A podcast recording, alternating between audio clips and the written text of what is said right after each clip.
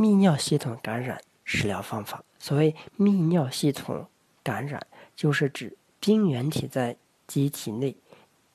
尿中生长繁殖，并侵犯泌尿道黏膜或组织而引起的炎症。在临床上，此病可分上泌尿系感染、输尿管炎和肾门肾炎和下泌尿系感染、膀胱炎和尿道炎。中医认为，本病多由于外阴不洁。污秽之邪上犯膀胱，或禀赋不足、烦劳多产、损伤肾气所致，如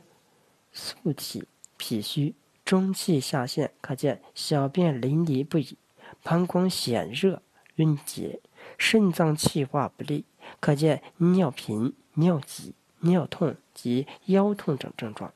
中医治疗此病，除了用清地、湿热的方法外，可进行食疗调理。一冬瓜绿豆汤，其治法：选用新鲜的冬瓜五百克、绿豆五十克，加白糖适量，粥汤饮服。二白茅根汤，制作方法：选用白茅根一百五十克，藕节十节，煎汤代茶饮，可致泌尿系统感染，伴有血尿患者。三车前子精米汤，制法：车前子捣碎，用细布包裹，放入精米中同煮，粥成取车前子，每日饮服。